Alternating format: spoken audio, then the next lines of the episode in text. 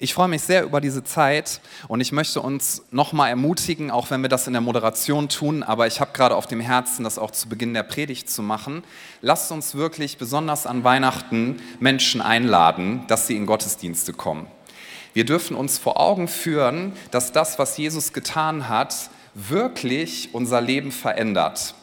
Und die Gefahr ist, dass wir damit eine gewisse Übervertrautheit haben. Dass wir sagen, ich kenne die Geschichte, ich weiß, was kommt, ich weiß auch, was wir heute bewegen werden. Wir werden darüber reden. Jesus ist in diese Welt gekommen als ein schwaches Baby, als absolut verletzlicher Mensch, gleichzeitig Gott, dann hat er irgendwann die Menschheit gerettet. So dieser Gedanke, der kann total an uns vorbeirauschen oder er kann persönlich werden.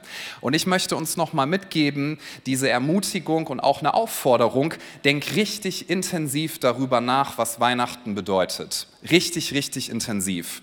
Weißt du, bei anderen Glaubenssystemen und bei anderen Dingen, die man so als Philosophie haben kann, da sollte man oft eigentlich fast in jedem Fall den Tipp geben, denk nicht zu intensiv darüber nach, woran du da eigentlich glaubst.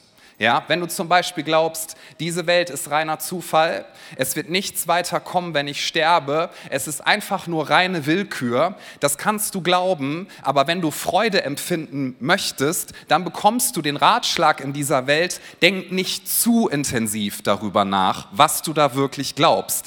Und das ist nicht irgendwie blöd gemeint im Sinne von, dass wir von oben herab auf Menschen schauen, sondern es ist ganz ernst gemeint. Unser Glauben ist etwas Übernatürliches, aber er ist nicht weltfremd, er ist absolut realistisch.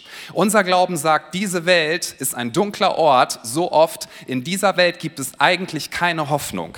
Diese Welt ist eigentlich getrennt von dem, wonach wir uns alle sehnen. Und das führt zu so viel Zynismus, das führt zu so viel, wo wir sagen, das ist echt schwierig für mich, weil alles, was es an Schönem gibt, wir haben immer im Hinterkopf, irgendwann wird es weg sein. Alles, was wir in Filmen sehen, was uns begeistert, ja, ich weiß nicht, welches Genre du magst, ich möchte das auch mal in Oberbarm abfragen. Wer sagt, ich mag gerne so Action-Weltrettungsfilme, also wo jemand die Welt rettet? Komm, gebt's zu, ist in Ordnung. Ja, ich mag das auch. Ich weine dann sogar im Kino. So, hey, einer hat mich mal gefragt, Bruder, weinst du? Meine ich, ja. Bruce Willis hat den Asteroiden gesprengt und die Welt gerettet. Und hast du die Musik gehört? Die ist wunderschön. Gott segne Hans Zimmer. Ja, okay, kommen wir wieder zurück. Ich will nur mal rausfinden, wer die Musik gut findet. So, aber wir alle wissen, naja gut, der rettet halt die Welt, der hat einen Asteroiden gesprengt. Solche Sachen gibt es nicht. Zeitreisen faszinieren mich. Wer mag Zeitreisefilme? Come on, zurück in die Zukunft. Eins bis drei, die einzig wahren Filme ich wollte gerade sagen, die Mütter aller Filme, oder? Weil das so drei sind. Genau. Ich habe schon mal von jemandem zurück in die Zukunft Merch bekommen, weil ich darüber geredet habe. Gut, eine Kategorie noch. Wer mag romantische Filme? Wer hat immer drei Taschentuchboxen auf dem Tisch stehen? Komm, so, ist ja alles in Ordnung. Ja, das sind romantische Filme, ne? Am Ende siegt die Liebe. So. Ein Autor namens Tolkien, der hat gesagt, der hat gesagt, wir Menschen sind fasziniert von Geschichten, weil sie eine Sehnsucht in uns hervorrufen. Wir sehnen uns danach, wenn wir das sehen, Menschen, die unbesiegbar sind, Menschen, die, die außerhalb von Raum und Zeit stehen, Menschen, die unsterblich sind und dass am Ende das Gute siegt und dass am Ende die Liebe siegt. Das spricht etwas in unserem Herzen an. Warum? Weil Gott uns so geschaffen hat. Und dann kommt Zynismus hoch, weil wir alle wissen, das ist nicht die Realität dieser Welt. Am Ende steht der Tod, am Ende steht die Trennung, am Ende Ende wird sich alles auflösen. Und Weihnachten, Freunde und Freundinnen, da dürfen wir richtig intensiv, richtig hart darüber nachdenken. Wenn wir eines Tages sterben, werden wir im nächsten Moment die Augen öffnen, wenn wir in Christus sind. Und wir dürfen wissen, es gibt wirklich diese Welt, da ist kein Tod, keine Träne, die Liebe siegt, es gibt keinen Hass, keine Trennung, keine Verzweiflung. Diese Welt existiert wirklich. Und als Jesus an Weihnachten, das, was wir feiern, auf diese diese Welt gekommen ist, da hat er einen Riss gemacht zwischen dieser Realität, in der wir uns gerade befinden, und dem Ideal, nach dem wir uns alle sehen und wo wir denken, manchmal, das gibt es eigentlich gar nicht. Als Christ darf ich dir sagen, dieses Ideal existiert und Jesus hat unter Beweis gestellt durch seine Menschwerdung, dass wir in dieses, man nennt es Königreich Gottes hineinkommen können. Denk richtig intensiv darüber nach und wenn du dich dann darüber freust, lade Leute ein, behalte es nicht für dich. Darüber haben wir in der letzten Woche Woche gesprochen. Heute heißt die Predigt, verpass es nicht. Und ich möchte jetzt gerne noch einmal mit uns beten. Lasst uns doch einmal die Augen schließen, wenn ihr mögt. und lade einfach Jesus ein, dass er zu dir redet. Jesus, ich danke dir dafür, dass du hier bist. Ich danke dir dafür, dass du uns das größte Geschenk gemacht hast, was wir uns überhaupt nur vorstellen können. Und du bist jetzt hier und auf dich wollen wir schauen. Ich bete, dass jede Ablenkung verschwindet. Ich bete, dass Dinge, die uns versuchen, in Gefangenschaft zu halten, wie Verletzungen, Enttäuschungen, Verzweiflung, Hoffnungslosigkeit, dass diese Dinge jetzt ihre Macht verlieren, wenn wir darauf hören, was du getan hast und was du gebracht hast. Wir lieben dich und ich bete, dass uns diese Zeit Veränderung bringt, weil wir auf dich schauen und weil wir dir vertrauen. Amen. Wie gesagt, wir reden heute über diesen Gedanken, verpass es nicht. Gott hat, als er Jesus auf diese Welt geschickt hat, die Menschheitsgeschichte verändert. Es ist ein unglaublicher, ein fast unglaublicher Gedanke, dass Gott selbst in die Menschheitsgeschichte eingreift. Nochmal, diese Welten, sie sind eigentlich voneinander getrennt. Seitdem der Mensch sich von Gott losgesagt hat, ist diese Welt ein Ort getrennt von Gott. Und das bedeutet Tod, Verzweiflung, Sünde, Schuld, diese Dinge, gegen die wir nicht ankommen. Und dann gibt es das Königreich Gottes, wo wir eigentlich gar keine Chance hätte, hätten hinzukommen. Und Gott hat gesagt, ich sehe euch in eurer Not und ich liebe euch so sehr, ich werde meinen Sohn schicken. Nochmal, ich habe das gerade schon in einem Gebet formuliert. Gott hätte es nicht gebraucht, seinen Sohn auf diese Erde zu schicken. Er brauchte das nicht. Gott hätte es nicht nötig gehabt. Jesus hat das nicht gebraucht, an einem Kreuz zu sterben, sich verspotten zu lassen. Jesus hat es nicht gebraucht, von den Toten aufzuerstehen, vorher als ein Mensch in Fleisch und Blut über diese Erde zu wandeln. Das hat Gott nicht gebraucht. Du hast das gebraucht und ich habe das gebraucht. Und an Weihnachten geht es ja oft darum, dass wir uns überlegen, was wir so alles wollen. Ja, wir wollen Weihnachten und was damit in Verbindung steht, aber Jesus ist derjenige, den du brauchst. Und das ist ein Unterschied.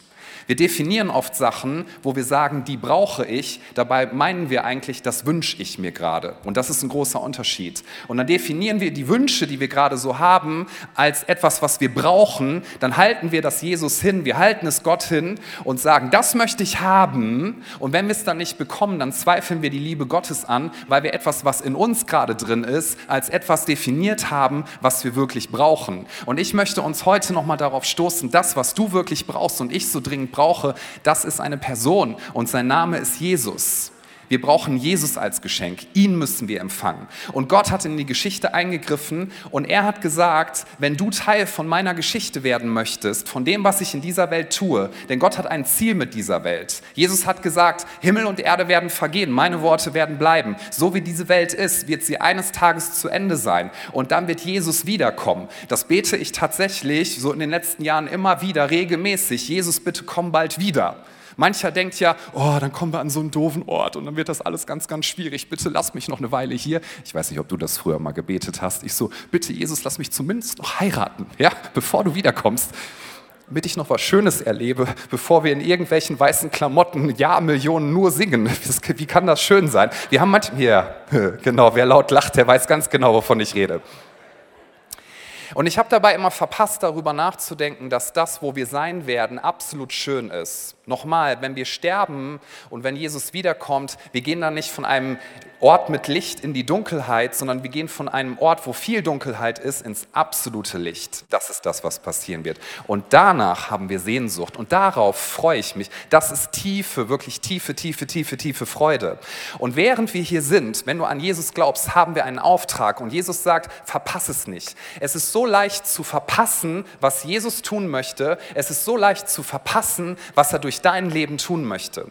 Und wir wollen uns das mal anschauen anhand einiger einiger Charaktere, die so um dieses Weihnachtsgeschehen herum präsent waren. Lukas 2, Vers 20, nochmal Bezug auf die Hirten, über die wir letzte Woche gesprochen haben. Da steht, und die Hirten kehrten wieder um und priesen und lobten Gott für alles, was sie gehört und gesehen hatten, so wie es ihnen gesagt worden war. Die Hirten sind auf dem Feld, die Herrlichkeit Gottes erscheint und sie fürchten sich sehr. Wir auch letzte Woche drüber nachgedacht. Da steht nicht, sie erschraken sehr, so nach dem Motto, es ist dunkel, dann kommt so ein Licht und dann so, oh, Ja, das, das Wort erschrecken ist viel zu schwach. Im Griechischen steht da Megaphobia, finde ich sehr interessant. Das steht im Grundtext. Sie hatten eine Mega-Angst, eine gigantische Angst. Sie haben sich gefürchtet. Und die Engel sagen, Ihr braucht euch nicht zu fürchten. Das ist die Botschaft von Weihnachten. Denn wenn ihr euch anschaut, was ich euch gleich zeigen werde, dann werdet ihr wissen, ich brauche nie wieder Angst zu haben, selbst wenn ich Angst empfinde. Gott selbst hat in die Menschheitsgeschichte eingegriffen. So, und die Hirten, die haben reagiert und sie sind zu diesem Stall gegangen. Sie haben gesehen, der Retter der Welt ist da, ein schwaches Baby. Und sie reagieren entsprechend darauf, dass sie sagen, wir loben Gott und sie erzählen überall rum, was sie gesehen und gehört haben. Sie haben es nicht verpasst. Ich gehe mit uns ins Matthäusevangelium, Kapitel 2, Verse 3 bis 4. König Herodes, der wahrscheinlich damals mächtigste Mann der Welt, hört Folgendes. Als das der König Herodes hörte, erschrak er und ganz Jerusalem mit ihm.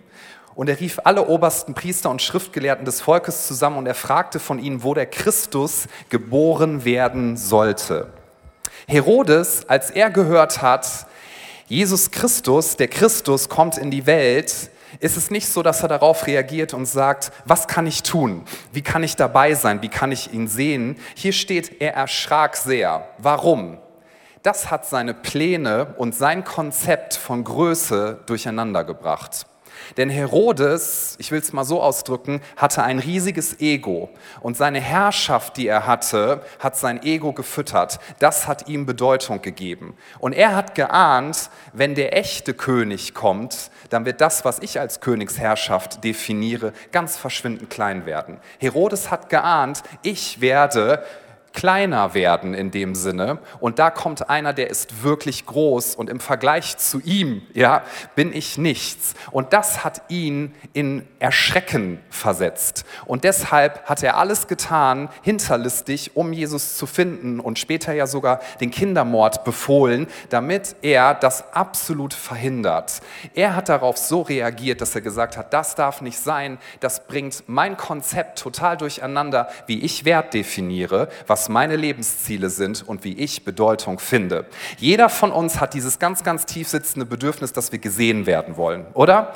Es ist das Schlimmste, eine der schlimmsten Dinge, die du Menschen antun kannst, wenn du das Gefühl hast, es ist eigentlich egal, dass ich da bin. Jeder Mensch hat diesen Schrei in sich drin, ich möchte gesehen werden. Und das war die Art von Herodes, wie er gesehen werden wollte. Schaut her, ich habe Macht. Schaut her, ich bin besser als ich, als ihr. Schaut her, ich bin stärker als ihr. Ich hab's geschafft. Nur das Problem ist, wenn du versuchst, das Gefühl zu haben, ich werde gesehen, ich bin wertvoll, dadurch, dass du deinen Status aufpolierst, dadurch, dadurch, dass du Dinge erreichst, dadurch, dass du erfolgreich bist, dadurch, dass du Karriere machst. Wenn dich dann Menschen sehen, ist das Problem, wenn sie dich aufgrund dessen sehen, wirst du dich immer noch ungesehen fühlen. Und das ist ein Paradoxon. Du wirst nie das Gefühl haben, es ist genug. Nur wenn du eins weißt, Gott sieht mich, Jesus sieht mich, das ist das, was deiner Seele dieses Wissen und dieses Gefühl gibt, es ist absolut genug. Aber Herodes hat das nicht geglaubt. Er hat nicht geglaubt, dass dieser Retter der Welt, der wahre König, dass der ihm Bedeutung geben würde, sondern er hat Angst gehabt, denn das, worauf er seine Identität aufgebaut hat, und wir alle haben etwas, worauf wir unsere Identität aufbauen, das war gefährdet und deswegen wollte er Jesus vernichten und er erschrak sehr. Wie hat Maria reagiert? Wir gehen wieder ins Lukasevangelium, Kapitel 1 ab Vers 30. Und der Engel sprach zu ihr, fürchte dich nicht, Maria, denn du hast Gnade bei Gott gefunden. Und siehe, du wirst schwanger werden und einen Sohn gebären. Und du sollst ihm den Namen Jesus geben. Dieser wird groß sein und Sohn des Höchsten genannt werden. Und Gott der Herr wird ihm den Thron seines Vaters David geben. Und er wird regieren über das Haus Jakobs in Ewigkeit. Und sein Reich wird kein Ende haben. Maria aber sprach zu dem Engel, wie kann das sein, da ich von keinem Mann weiß? Und der Engel antwortete und sprach zu ihr, der Heilige Geist wird über dich kommen und die Kraft des Höchsten wird dich überschatten. Darum wird auch das Heilige, das geboren wird, Gottes Sohn genannt werden. Gott hat den Plan gehabt, dass er die Menschheitsgeschichte verändern möchte. Gott hat den Plan gehabt, dass er uns Menschen Rettung bringen will. Und wenn Gott auf dieser Erde etwas tut, dann sucht er immer, und das ist voll die Adelung, das ist eine Wertschätzung, das gibt uns Bedeutung, er sucht immer nach Menschen, die Ja sagen zu seinen Plänen. Die sagen, ich habe hier meine Pläne, aber Gott, wenn du einen Plan hast und selbst wenn das alles in meinem Leben durcheinander bringt, was ich mir bisher vorgestellt habe, ich werde Ja sagen, hier ist alles, was ich habe. Können wir nochmal darüber nachdenken, dass es nicht einfach nur eine kitschige, romantische Geschichte war? Ich meine, wie stellen wir uns Weihnachten manchmal vor? Ne? So bei Krippenspielen als Kind habe ich alle möglichen Figuren da so eingebaut. Da gab es so Schafe und, und Jesus und dann gab es so die Weisen aus dem Morgenland, die hatten irgendwie so Kopftücher um und so ganz teure Geschenke. Und dann gab es den Grinch, ach nee, der stand gar nicht dabei, ja. Und dann habe ich mir das irgendwie so vorgestellt. Und irgendwie ist diese, diese Geschichte so romantisiert und ich würde sie gerne einmal entromantisieren. Darf ich? Es war eine Situation, wo Marias Leben absolut durcheinandergebracht worden ist. Sie hatte eine Entscheidung getroffen mit ihrem Verlobten Josef. Und Verlobung in der damaligen Zeit, das war ziemlich genau das, was wir heute unter Hochzeit verstehen. Das war nicht so, ja, wir gucken jetzt mal, sondern es war, wir sind eigentlich schon verheiratet. So, das heißt, sie haben eine Entscheidung getroffen. Das stand schon fest.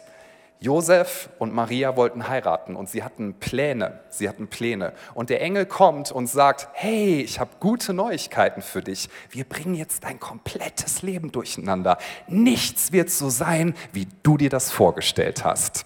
Bist du dabei bei dem, was ich tun möchte? Wirst du es verpassen oder wirst du mit einsteigen? Denn ich meine, stell dir mal vor, das waren ja damals so Dorfkulturen, wenn du da erzählt hast oder es ja irgendwann dann sichtbar wurde, ich bin schwanger und die Leute dann gesagt haben, äh, Josef und du, ihr seid noch gar nicht verheiratet, ja. Was hättest du gesagt? Und wenn sie antwortet, ich meine, kannst du dir das vorstellen? Sie antwortet, ja, also der Heilige Geist. Mhm. Und es war damals nicht so, dass die Leute gesagt haben, Pah, da unterhalte ich mich jetzt mal halt ein bisschen negativ drüber, vielleicht mache ich einen komischen Post, habt ihr schon gehört, Maria, die ist ein bisschen verrückt, ja, so, sondern das war damals, das war ein Grund, dass du ausgestoßen werden konntest, absolut aus der Gesellschaft. Und Maria hätte auch sagen können, und das wäre nur menschlich, Gott, das ist so unfair. Das ist so unfair. Wie kannst du in mein Leben kommen? Das, das, ist, das stört mich richtig. Das stört mich richtig, was du hier machst. Das bringt meinen ganzen Plan durcheinander. Jetzt habe ich mich auf was festgelegt. Darf ich mal fragen, wir sind in der Kirche, sei ehrlich, wer, wer von uns ist manchmal so, du hältst die Dinge so bis zum letzten Moment offen? Hm? Ja, ihr wollt das nicht zugeben, ne? Ja, doch, manchmal schon so. Ja, wenn du eingeladen wirst auf eine Party, du willst eigentlich Nein sagen, weil du kennst die Gästeliste schon, nicht Scherz. Ja, du willst eigentlich Nein sagen, aber du sagst so, ja, ähm, ich weiß noch nicht, ist schwierig, aber ich sag dir dann noch Bescheid, ja? Und so eine Minute vorher, oh, ich kann leider nicht, heute hat mein Vater Geburtstag, das kommt keiner an. Das ist so, ja, das ist so Absagen. Bis zum letzten Moment offen halten. Und hier ist es so, dass, dass Maria und Josef, sie haben eine Entscheidung getroffen. Und also an alle, die verheiratet sind, wenn du das mal festgelegt hast, dann fokussiert sich alles auf dieses Datum. Ich weiß noch, was wir alles organisiert und vorbereitet haben. Es ist der Wahnsinn, was man da alles berücksichtigen muss. Ich hatte ja keine Ahnung. Ja, und dann legst du diesen Punkt fest und alles geht darauf zu. Dein ganzes Leben richtet sich darauf aus. Und Marias Leben, sie hatte einen Plan dafür. Und Gott kommt und sagt, ich werde diese Welt verändern. Ich möchte die Welt retten. Ich werde in die Geschichte eingreifen und du, Maria, du darfst die Ehre haben, bei meinem Plan mit dabei zu sein. Bist du dabei? Ich meine, er hätte ja auch mal vorher fragen können, oder? Er hätte auch mal Josef fragen können, hey, pass mal auf, ich will fair zu dir sein. Also bevor du jetzt die Verlobung mit Maria eingehst, ich werde Folgendes tun und sie wird vom Heiligen Geist schwanger werden. Hm? Bist du immer noch dabei? Josef so, hm, ich glaube nicht, mach mal, ja, such dir jemand anderes. Das wäre nur fair gewesen. Aber Josef und Maria, sie kamen aus dieser Geschichte nicht mehr raus. Und eine menschliche Reaktion könnte sein, das ist so unfair, Gott. Und jetzt fragst du mich auch noch, ob ich dir gehorche. Ich meine, was glaubst du, wer du bist? Gott? ja, dass, dass ich einfach meine Lebenspläne niederlege, dass ich diesen Stress aushalte, dass alles in meinem Leben durcheinander gebracht wird, damit ich bei deinem Plan dabei bin. Wir fangen ja oft an, mit Gott zu diskutieren. Muss das so störend sein? Muss das so unbequem sein? Und ich möchte uns eine Wahrheit heute Morgen mitgeben. Gott ist der, der dein Leben verändern wird. Wenn du in Christus bist, dein Leben wird Bedeutung haben. Du wirst in Ewigkeit leben, es wird absolut herrlich und wunderschön. Aber wenn du bei seinem Plan dabei sein möchtest, dann geht es um Folgendes. Nicht wir halten ihm unsere Pläne hin und sagen, ich diskutiere so lange, bis ich dich überzeugt habe, dass das doch eigentlich dein Plan war, sondern wir sagen, was auch immer du mir sagst, ich werde es tun. Und sei es noch so unbequem und sei es noch so herausfordernd, weil das, was du durch mein Leben tust, das ist viel besser als alle Pläne, die ich mir machen könnte. Mhm. Ich würde sagen, wenn dein Leben gerade absolut safe ist, absolut nichts gerüttelt ist, absolut nichts herausgefordert ist, ich drücke das mal ein bisschen krass aus, okay?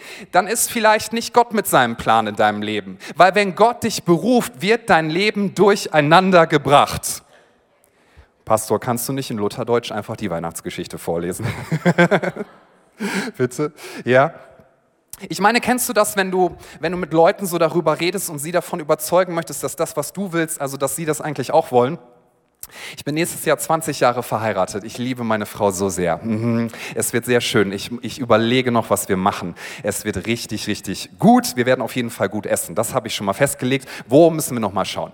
Ja. Und man lernt sich mit der Zeit ja kennen. Und eine Sache, die ich rausgefunden habe, ist, es gibt so Situationen, da, da stellt mir meine Frau Fragen und, und sie möchte auf jeden Fall, dass ich rausfinde, was sie möchte. Aber sie sagt, nee, sag das, was du möchtest. Also so eine, so eine Situation, sowas wie abends, meine Frau sagt, oh, ich habe überlegt, sie kocht gerne, ja, ich habe überlegt, was zu kochen. Was, was hättest du gern? Und ich denke, es ist 20 Uhr, wir haben auch kaum Einkäufe im Kühlschrank, so weiß ich nicht. Also, hm. Und dann frage ich, was willst du denn? Nee, nee, sag du, was du möchtest. Und dann sage ich, ja, hm. Und dann fällt mir nichts ein und dann sage ich, vielleicht könnten wir was bestellen oder ich könnte irgendwo hinfahren. Oh, das wäre großartig. das wäre großartig. Und dann sage ich, okay, Schatz, das mache ich gerne für dich. Ähm, was möchtest du denn haben? Nee, nee, sag du, du kannst dir aussuchen, was auch immer du möchtest. Sag du, und dann sage ich, boah, ich, gut, okay, ich hätte richtig Bock auf vier Käsepizza. Ja, das ist die beste Pizza, die es gibt übrigens. Ja, so, Bock auf vier Käsepizza. Und dann gucke ich meine Frau und sie, mm, vielleicht möchtest du ja was anderes sagen zu mir. Und manchmal frustriert mich das, ja, und sie hasst Sushi und ich mag Sushi und sage ich, lass uns Sushi holen. Und dann so, nee, schlag was vor, was du wirklich möchtest, sagt sie zu mir. Dann, wie, wie, hast mit Indisch? Ah, hab ich, und dann irgendwann komme ich drauf, so, hättest du vielleicht Lust auf, auf Thai? Ja, das wäre gut. Ah, du meinst den, wo ich in die Stadt fahren muss und ins Parkhaus noch rein und das alles. Ja, ja, da, aber, aber nur wenn du darauf Lust hast, ja. Und irgendwann habe ich rausgefunden, sie, sie möchte, dass ich rausfinde, was, was sie möchte. Alle Frauen im Raum denken, boah, ist der pfiffig. ja, so und ich liebe meine Frau. Es ist großartig. Und dann fahre ich in die Stadt und denke mir, ich mache das, weil ich, weil ich sie so sehr liebe. Alle Ehemänner unterhalten sich gerade, ja, ja, genau. Und ich habe oft das Gefühl, wir, wir machen das manchmal so mit Gott, ja. Also das ist toll, was du mir hier sagst und aber ist ein bisschen unbequem. Bist du sicher, Gott? Also vielleicht eher das und dann diskutieren wir so hin und her. Und ich möchte uns sagen, das, was die Weihnachtsgeschichte uns zum Ausdruck bringt durch die Art und Weise, wie Leute reagieren, ist, wenn Gott einen Plan hat, dann wird er diesen Plan erfüllen. Ich meine, ich finde es, ich finde es ja bezeichnend, in Galater 4, Vers 4 steht, als die Zeit erfüllt war, sandte Gott seinen Sohn. Das bedeutet, als das perfekte Timing war, da hat Gott seinen Sohn in die Welt geschickt. Maria und Josef haben gesagt, entschuldige bitte, Schritte, das ist gar kein perfektes Timing. Bestimmt nicht, nicht für unseren Lebensplan. Und wir möchten Gott manchmal gerne behandeln, so wie unseren Buddy, der uns Vorschläge macht. So, hey, ich habe Folgendes vor, was hältst du davon? Ah, ich weiß noch nicht. So geht Gott nicht mit uns um. Gott ist Gott und er weiß, was perfekt ist. Und wenn er einen Plan hat und wir die Ehre bekommen, Teil dieses Plans zu sein, dann lasst uns dabei sein. Wie reagiert Maria? Lukas 1, Vers 38. Maria aber sprach, siehe, ich bin die Magd des Herrn. Mir geschehe nach deinem Wort. Und der Engel schied von ihr. Wie hat Maria reagiert? Maria hat die Ehre bekommen, dass sie die Mutter von Jesus Christus sein durfte. Und das hat sie sehr, sehr viel gekostet.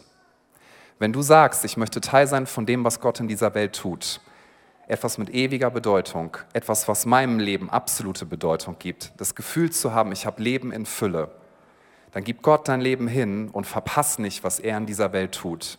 Manchmal sagen mir Leute, ich weiß gar nicht, Gott handelt gerade gar nicht. Doch Gott möchte handeln. Aber oft ist es vor unserer Nase und wir verpassen es, weil wir sagen, hier sind meine Pläne, hier sind meine Prioritäten, hier ist das, was ich möchte. Der Preis ist mir zu hoch.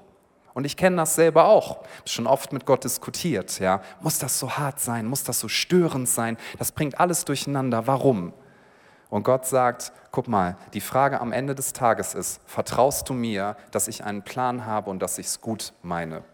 Manchmal sage ich zu Gott, siehst du dieses Riesenproblem und wie mich das stört und wie ich jetzt gestresst bin und was hier alles passiert, muss das denn so sein? Und ich habe manchmal das Gefühl, Gott, ich meine, er sieht ja, er ist außerhalb von Raum und Zeit und er guckt so auf unsere Zeitlinie und mein Problem ist so ein kleiner Punkt auf dieser Zeitlinie und ich sage so, dieses Riesending, Gott so, hey, entspann dich, es wird, also ich sehe, das, das ist ein Punkt, aber es ist ein kleiner Punkt auf einer riesigen Zeitlinie.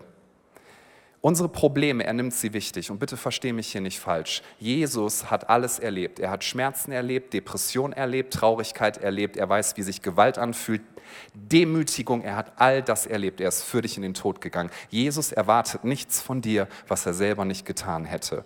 Jesus hat sein Leben hingegeben. Jesus ist gekommen, nicht um sich dienen zu lassen, sondern um zu dienen. Lukas 2, Vers 4 bis 7. Es ging aber auch Josef von Galiläa aus der Stadt Nazareth hinauf nach Judäa in die Stadt Davids, die Bethlehem heißt, weil er aus dem Haus und Geschlecht Davids war, um sich erfassen zu lassen mit Maria, seiner ihm angetrauten Frau, die schwanger war. Es geschah aber, während sie dort waren, da erfüllten sich die Tage, dass sie gebären sollte. Und sie gebar ihren Sohn, den Erstgeborenen, und wickelte ihn in Windeln und legte ihn in die Krippe, weil für sie kein Raum war in der Herberge. Ganz interessant. Der Herbergsbesitzer, der hätte Teil werden können von dem, was die Geschichte Gottes ist mit dieser Menschheit. Er hätte eine Rolle darin haben können, aber er hatte keinen Raum. Ich finde dieses Bild ziemlich interessant. Haben wir Platz für Jesus in unserem Leben? Das könnte so niedlich klingen, aber es ist ganz ernst gemeint. Wir denken oft, mein Leben ist zu voll, es ist zu gestresst, es ist zu viel los, zu viel. Ich möchte dich und mich fragen, wenn du die Sehnsucht hast, Jesus, bitte wirke durch mein Leben, findet er Platz in deinem Leben? Und für Josef zum Ende der Predigt möchte ich darüber noch einen Moment nachdenken. Für Josef, es wäre für ihn so leicht gewesen, alles zu verpassen, was Gott durch sein Leben tun möchte. Josef musste Folgendes eingehen. Es ist eigentlich eine Schande für ihn gewesen, mit einer Frau, die bereits schwanger war, dann noch die Ehe einzugehen. Und Josef war ein sehr nobler Mann. Maria hat ihm gesagt, ja, ich bin vom Heiligen Geist schwanger und er hat ihr zuerst nicht geglaubt. Und er hat gesagt, das war sein Plan, ich werde mich heimlich still und leise von ihr trennen um ihr keine Schande zu machen. Ich meine, wir leben ja in einer Zeit, wenn wir Fehler von Menschen sehen, dann tun Menschen oft alles, um sie möglichst öffentlich in jeglicher Form zu demütigen, im maximalen Sinne. Josef war ein sehr nobler Mann. Josef hat gesagt, das kränkt mich so sehr. Ich meine, stell dir das mal vor. Er hat gedacht, okay, Maria hat mich betrogen. Es hat ihn gekränkt. Es hat alles durcheinander gebracht. Und er hat gesagt, okay, aber ich werde sie nicht demütigen. Was für ein nobler Mann. Und folgender Gedanke, der hat mich so gepackt. Gott brauchte einen menschlichen Vater für seinen Sohn, Jesus Christus. Denn als Jesus auf die Welt gekommen war, als ein Baby, das war menschlich der schwächste Moment und er brauchte Schutz. Und als Gott einen Mann gesucht hat, der Vater werden soll von seinem Sohn, der menschliche Vater, da hat er jemanden gesucht mit Charakter und jemanden, dem er vertrauen kann. Er hat jemanden gesucht, der bereit war, sein Ansehen runterzuschrauben, seine Ziele umzuändern, sein ganzes Leben neu auszurichten und als Persönlichkeit sozusagen weniger zu werden, damit er mehr werden kann. Johannes 3, Vers 30, da sagt das Johannes der Täufer, ich muss weniger werden, damit er mehr werden kann. Ist das unsere Herzenshaltung? Wenn du sagst, mein Leben, ich möchte, dass es erfüllt ist, ich möchte Hoffnung haben, ich möchte Bestimmung haben, triff die Entscheidung, selbst wenn ich weniger werde, selbst wenn ich nicht so erfolgreich werde, selbst wenn meine Pläne und Ziele komplett durcheinander gebracht werden, selbst wenn ich nicht so viel Geld mache, wie ich es mir gewünscht habe, selbst wenn ich nicht das krasse Jobangebot annehme, selbst wenn ich in einer Situation drin bin und drin bleibe, die absolut herausfordernd ist, stressig und mich total durcheinander bringt, solange ich weiß, das ist der Ort, wo Gott mich haben möchte, wirst du es tun. Josef hat gesagt, okay, Mein komplettes Leben wird neu ausgerichtet, alles wird durcheinander gebracht, es wird stressig, ich weiß, nichts wird mehr so sein wie zuvor. Aber wenn ich die Ehre habe, dass ich der Vater werden darf, im menschlichen Sinne des Sohnes Gottes, dem, des Retters der Welt, dann lege ich mein ganzes Leben hin. Und die Frage, die Weihnachten uns stellt, ist, wirst du es verpassen oder wirst du dabei sein? Weißt du, für Maria, als sie zu dem großen Ja gesagt hat, da war es ganz leicht. In dem Moment, wo sie gesagt hat, alles klar, ich werde schwanger vom Heiligen Geist, in diesem Moment hatte sie die absolute Garantie, sie würde die Geburt Jesu nicht verpassen. Es war nicht mehr möglich. Josef, der konnte jederzeit aussteigen. Und Gott hat zu ihm gesprochen in einem Traum. Und auch da, Josef hat gehorcht. Josef hat gehorcht. Und ich möchte ehrlich sagen, wir alle haben das in unserem Herzen. Es kommt immer wieder hoch, dass wir, dass wir ganz oft sagen, hier sind meine Pläne. Gott, könntest du bitte, wenn ich jetzt bete, mir gehorchen und meine Pläne segnen. Und so funktioniert es nicht. Rettung, Annahme, Durchbrüche, Freiheit erleben wir dann, wenn wir sagen, Gott, was sind deine Pläne? Was willst du tun? Und dann sagen, ich gehe auf meine Knie, ich gebe mein ganzes Leben hin hier sind meine Prioritäten, mein Geld, meine Entscheidung, alles, alles, alles, solange du die Ehre bekommst. Das werde ich tun. Verpass Weihnachten nicht. Jesus Christus hat etwas getan, was eigentlich unfassbar ist. Das Unfassbare wurde fassbar. Das absolut Unrealistische ist realistisch geworden. Das, worauf niemand hoffen konnte, es ist passiert. Der Unerreichbare ist erreichbar geworden. Er hat eine unendliche Strecke zurückgelegt, die wir niemals hätten überwinden können. Und wir dürfen eine endliche Strecke zurücklegen. Das haben die Hirten verstanden. Wir müssen nur den Weg bis zum Stall gehen und da werden wir ihn finden. Er hat zuvor das Unmögliche für uns getan.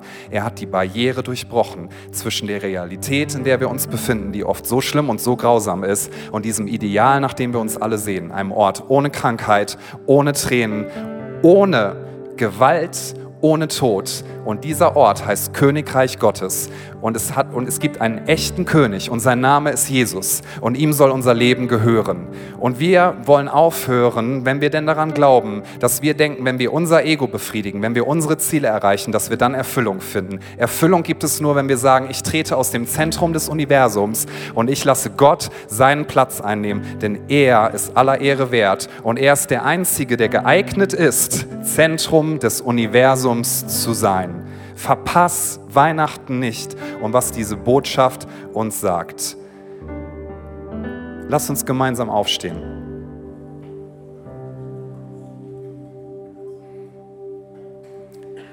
Ich möchte uns einladen, dass wir für einen Moment die Augen schließen. Und ich lese uns aus Lukas 2 nochmal die Verse 19 bis 20. Maria aber behielt alle diese Worte und bewegte sie in ihrem Herzen. Und die Hirten kehrten wieder um und priesen und lobten Gott für alles, was sie gehört und gesehen hatten, so wie es ihnen gesagt worden war. Halt gerne wirklich einmal für einen Moment deine Augen geschlossen. Jesus, ich bete, dass du jetzt in unsere Herzen hineinsprichst. Menschliche Worte haben absolute Grenzen, aber du bist groß. Und ich bete, dass du jetzt in jedes Herz und in jede Situation hineinsprichst. Jesus, wir brauchen dich so sehr, mehr als die Luft zum Atmen. Und wir danken dir, dass du bereit warst, in diese Welt zu kommen. Du hast die Finsternis besiegt. Da, wo wir kein Licht hätten anmachen können, du hast das Licht eingeschaltet. Wir haben Hoffnung in dir. Und ich bete, dass du jetzt in unseren Herzen ganz neu etwas bewegst. Ich glaube, dass jetzt Pläne wieder auferweckt werden, die Gott dir mal gesagt hat. Und du hast gesagt, boah, das ist mir zu stressig. Und du hast dich auf was anderes fokussiert. Scheinbare Sicherheiten, ich möchte das wirklich wie prophetisch reinsprechen. Bequemlichkeit kann etwas Schönes sein, aber Bequemlichkeit ist oft der größte Feind von dem, was Gott in deinem Leben tun möchte. Wir würden oft Bequemlichkeit um jeden Preis verteidigen, um jeden Preis und sogar das opfern, was Jesus in unserem Leben bewirken möchte und durch uns tun will. Und Jesus, ich bete das jetzt einfach und ich, ich bete das im Glauben, dass Leute sich innerlich einklinken werden, die sagen, das möchte ich tun. Wir sind bereit, alles dir hinzugeben. Wir legen unser Ego nieder, unsere Pläne, unsere Prioritäten, unseren Stolz, unsere Eitelkeit, das, was wir denken, unsere geschlossenen Gedankensysteme, unsere Meinung. Wir sagen alle Ehre, König Jesus. Jesus Christus sitzt auf dem Thron. Jesus, du regierst und du hast dein ganzes Leben gegeben, damit wir Leben haben. Was für ein Gott, was für ein Retter und was für ein Herr. Jesus, wir legen unsere Scham nieder. Wir wollen uns nicht schämen, dich zu preisen. Und wir wollen sagen, selbst wenn wir weniger werden, solange es bedeutet, du wirst mehr, wollen wir es tun. Selbst wenn unser ganzes Leben durcheinander gebracht wird, solange wir wissen, wir sind in deinem Plan, wollen wir dir alle Ehre geben. Ich glaube, hier sind Leute im Raum, die in ihrem Herzen so einen Riesenkampf haben. Du, du hast so einen Kampf, weil du denkst, ja, aber es ist so Stress und Gott kann keinen Stress für mein Leben wollen. Gott hat gesagt, ich werde dich versorgen mit allem, was du brauchst. Aber manchmal ist das, was du willst, nicht das, was du brauchst. Können wir Gott so sehr vertrauen? Es geht ja nicht darum, dass du mir vertraust, sondern seinem Wort. Dass du sagst, egal was es bedeutet, ich werde wieder darauf eingehen, was du mir gesagt hast. Ich bin bereit, den Preis zu zahlen. Jesus, wir lieben dich, du bist hier. Und während alle Augen geschlossen sind, nur ich werde schauen und unser Team, möchte ich die Frage stellen, wer an diesem Sonntag sagt, in diesem Moment, ich gebe Jesus mein Leben. Wenn du sagst, ich möchte das so gerne annehmen, Jesus als meinen Retter, Jesus als meinen Erlöser, Jesus, der stärker ist als der Tod, Jesus, der stärker ist als alle Finsternis, ich möchte an seiner Hand sein, ich möchte mein ganzes Leben auf ihn ausrichten, ich gebe ihm alles, was ich habe. Wenn du sagst, das ist meine Entscheidung heute, vielleicht zum ersten Mal oder du merkst, dass du das erneut so richtig festmachen solltest, Jesus, ich gebe dir alles hin. Vielleicht sagst du, ich gebe dir meine Sicherheiten hin, meine Bequemlichkeiten hin, Jesus, alles kannst du haben, mein ganzes Leben. Wenn das deine Entscheidung ist, während keiner umherschaut, möchte ich dich jetzt auffordern, dass du als einen Schritt des Glaubens und der Hingabe das zum Ausdruck bringst und jetzt deine Hand hebst, da wo du bist. Heb sie ganz hoch und sag, Jesus, hier bin ich. Ich gebe dir mein Leben. Du kannst alles haben. Ich gebe dir alles hin. Wenn du online schaust, du kannst schreiben, Jesus, ich gebe dir mein Leben. Jesus, ich gebe dir mein ganzes Leben. Du kannst alles haben. Ich liebe dich mehr als meine Vorstellung. Ich liebe dich mehr als alles das, was mich sonst so bewegt. Jesus, du kannst alles haben. Hier ist mein ganzes Leben. Lass uns Jesus alles hinhalten. Und wenn du dich gemeldet hast, dann möchte ich dich einladen, dass du jetzt ein Gebet mit uns sprichst. Lass uns doch die Augen wieder öffnen und wir beten ein Gebet, was wir jetzt auf den Projektionsflächen sehen. Lass uns gemeinsam Folgendes beten. Jesus, ich weiß, dass du mich liebst. Es gibt nichts, was ich tun könnte, damit du mich mehr liebst. Und durch nichts, was ich tue, würdest du mich weniger lieben. Du bist für mich gestorben und auferstanden. Ich glaube an dich. Du bist mein Gott, mein Retter und mein Herr. Bitte schenke mir die Vergebung meiner Schuld. Ich möchte als dein Kind leben und du sollst mein ganzes Leben bestimmen. Ich danke dir, dass ich durch dich wirklich frei bin und ein Leben in Ewigkeit habe. Komm, lass uns feiern, lass uns einen Applaus geben. Jesus ist aller Ehre wert wert. Er sitzt auf dem Thron. Er rettet immer noch Menschen. Er ist unsere Hoffnung. Jesus, wir lieben dich von ganzem Herzen. Und ich möchte uns jetzt auffordern, dass wir ins Gebet gehen, dass wir in den Lobpreis gehen. Wir werden gleich zusammen das Abendmahl feiern, was die stärkste Erinnerung an das ist, was Jesus getan hat. Lass uns unsere Herzen vorbereiten und jetzt nicht in einem gleich ist der Gottesdienst vorbei Modus sein, sondern gib Jesus die Ehre. Wenn du sagst, Jesus hat mich angesprochen, ich möchte noch etwas festmachen im Gebet während der Lobpreiszeit, an dieser Seite des Raumes, da hinten stehen Beter, die gerne jetzt für dich beten, mit dir beten und dir helfen dabei, dass du Jesus hören kannst deutlicher, dass du verstehen kannst, was er dir sagen möchte und dass du ihm dann alles hingibst. Darf ich uns noch einmal auffordern, äußere Symbole haben Kraft. Lass uns unsere Hände ausstrecken. Komm, streck sie ganz hoch und sag, Jesus, dich hebe ich hoch. Ich hebe nicht mein Leben hoch, sondern du sollst hoch erhöht sein. Du sollst Raum haben in meinem Leben. Ich möchte nicht verpassen, was du tust. Jesus, dir gehört alles, dir gehört die Ehre, dir gehört das höchste Lob. Wir erheben dich und wir lassen unsere Stimmen laut sein. Komm, lass uns Jesus anbeten und ihm das Lob geben, denn er ist aller Ehre wert.